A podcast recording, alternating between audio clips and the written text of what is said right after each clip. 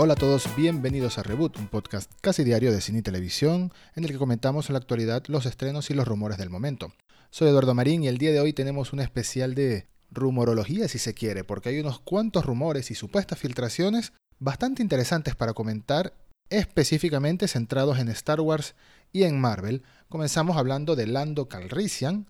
el legendario personaje de Star Wars, que conocimos por primera vez en la trilogía original y bueno, recientemente vimos su versión joven debutar en la gran pantalla en la película Solo a Star Wars Story. Por supuesto, con recientemente me refiero a hace dos años, en realidad la película de Han Solo se estrenó en mayo de 2018 y esta vez fue Donald Glover el encargado de interpretarlo. Pues parece que Lando regresa, o mejor dicho, esta versión de Lando, la versión juvenil de Lando Calrissian, regresará en su propia serie de Disney Plus y es bastante interesante porque, aunque el consenso general es que la película de Han Solo en solitario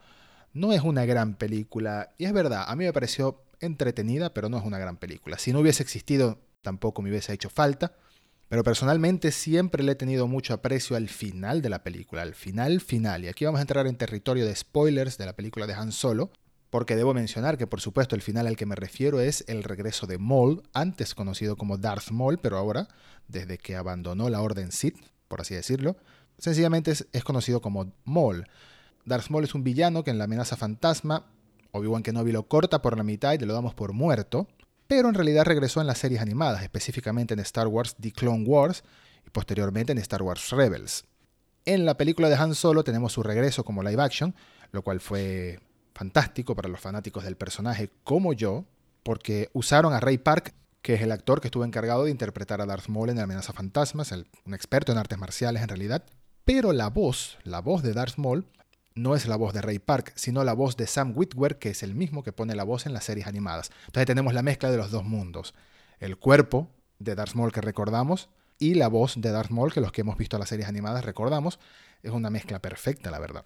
Bueno, Volviendo a Lando Calrissian, que quien me conoce sabe que me encanta divagar un poco con la excusa de dar cierta explicación, contexto, se espera que esto sea una especie de spin-off de Han Solo y llegará por supuesto a Disney Plus. Donald Glover regresaría y no se sabe si el actor Alden Ehrenreich regresaría para interpretar a Han Solo joven.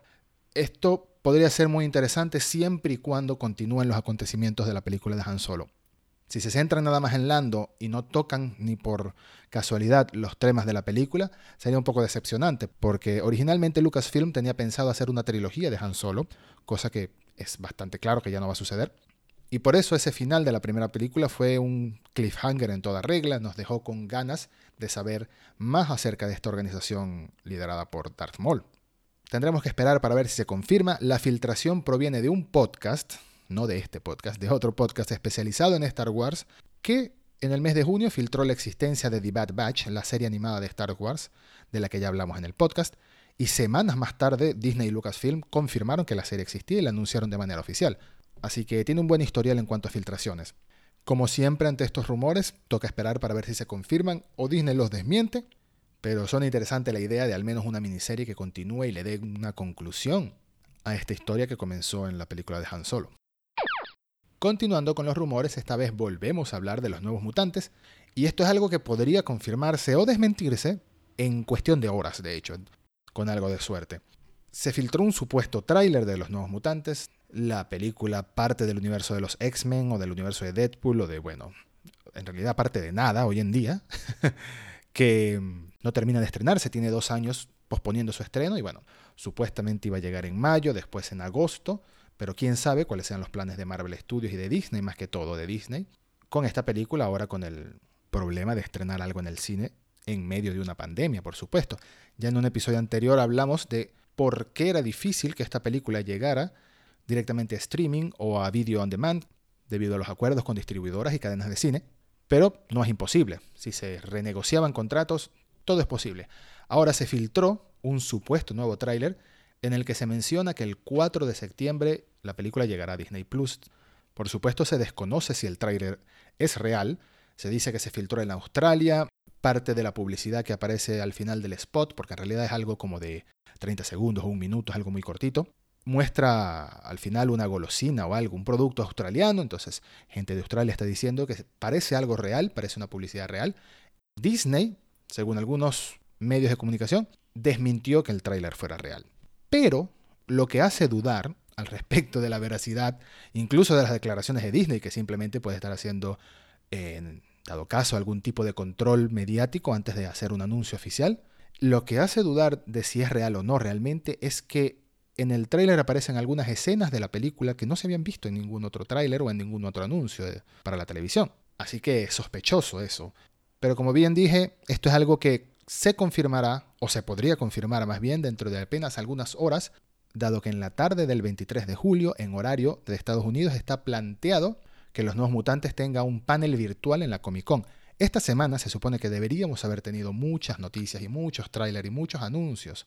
por la Comic Con de San Diego, pero por supuesto se pospuso, mejor dicho, se canceló por la pandemia del coronavirus. Sin embargo, algunas empresas están aún así haciendo eh, eventos en sus sedes o virtuales, y Los Nuevos Mutantes es una de estas películas que tendrá su propio panel virtual. Así que sería un momento perfecto para confirmar si es cierto que el 4 de septiembre se estrenarán Los Nuevos Mutantes en Disney Plus. Crucemos los dedos porque como siempre digo, no es que espere que la película sea buena, no es que espere que la película sea mala, sencillamente tengo mucha curiosidad por ver esta película desde que la anunciaron hace tantos años y por supuesto en el futuro tengo curiosidad de saber qué va a hacer Marvel con estos personajes, aunque lo más probable es que no los volvamos a ver. Todavía tenemos algunas cositas de que hablar, pero hacemos una breve pausa para hablar del patrocinador de esta semana de Reboot, que es Netflix, y su nueva serie llamada Maldita. Maldita es la adaptación como una serie de televisión de la novela gráfica de Tom Wheeler y de Frank Miller, que por supuesto es el mismo Frank Miller, de tantas historias famosas de Batman, de Daredevil, de Sin City y muchas otras más. Esta vez Maldita cuenta la leyenda del rey Arturo, pero centrada en el personaje de Nimue, que es una mujer con poderes mágicos que en el futuro se convertirá en la Dama del Lago. La primera temporada ya está disponible por completo en Netflix, son 10 episodios, está protagonizada por Catherine Lanford, que es la misma protagonista de la serie 13 Reasons Why, y por Gustav Skarsgård, quien hizo de Floki en la serie Vikings. Es una serie que le da un giro a esta historia del rey Arturo, un punto de vista distinto que la verdad es bastante interesante, está lleno de magia, por supuesto, lleno de acción, y es ese tipo de historias de fantasía medieval épica que, bueno, que tanto nos gustan a muchos, y de la que no recibimos nada nuevo desde que vimos The Witcher ya a finales del año pasado. Así que, por supuesto, recomiendo echarle un vistazo a Maldita en Netflix y si gustan me pueden comentar qué les ha parecido. Comenzamos con la ronda flash de noticias y la primera es un rumor nuevamente, esta vez relacionado a Marvel Studios y el futuro de sus películas, y es uno muy interesante de verdad que, aunque es algo para tomar con mucha cautela, porque incluso de confirmarse este rumor, faltarían muchos años antes de que pudiéramos ver esta película. Un reportaje asegura que Kevin Feige, que es nada más y nada menos que el presidente de Marvel Studios y principal arquitecto de todo el universo cinematográfico de Marvel, está trabajando en una película basada en Marvel Illuminati. ¿Y qué son los Illuminati? No, no es nada conspiranoico. Bueno, quizás en cierto modo sí es un poco conspiranoico o está inspirado en eso, por supuesto. Sino que es más bien un grupo de superhéroes que se une para trabajar tras cámaras y plantear algunas estrategias de defensa de, de la Tierra y de la Luna en dado caso. El grupo de los Illuminati de Marvel está básicamente compuesto por un representante de cada otro grupo de superhéroes. Por ejemplo, uno de los miembros es Iron Man, como representante de los Avengers, otro es el Señor Fantástico de los Cuatro Fantásticos, Namor, el Rey de Atlantis, el Profesor Xavier de los X-Men,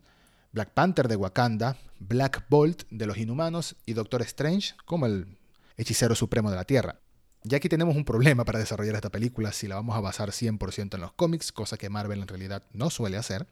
porque no existen muchos de estos personajes en el universo de Marvel. Aunque hay rumores de que algunos de ellos iban a ser presentados durante la fase 4, o más bien la fase 5 también del universo cinematográfico de Marvel,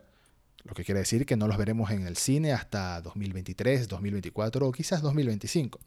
Hay rumores de que la segunda película de Black Panther incluiría a Namor, habría una especie de guerra entre Wakanda y Atlantis, de confirmarse por supuesto. Los X-Men y los Cuatro Fantásticos en algún momento van a debutar en el universo de Marvel también.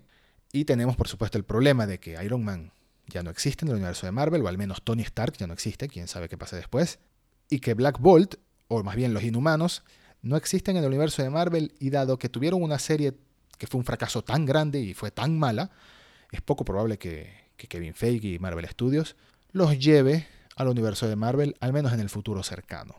Pero esto es indiferente, la verdad. Esto es indiferente porque ya vimos en Capitán América Civil War que Marvel Studios puede darle una nueva forma a historias de los cómics y hacer una buena adaptación, que sea una buena versión como película del cómic, que se respete la esencia del mismo, pero no necesariamente sea exactamente igual a los cómics.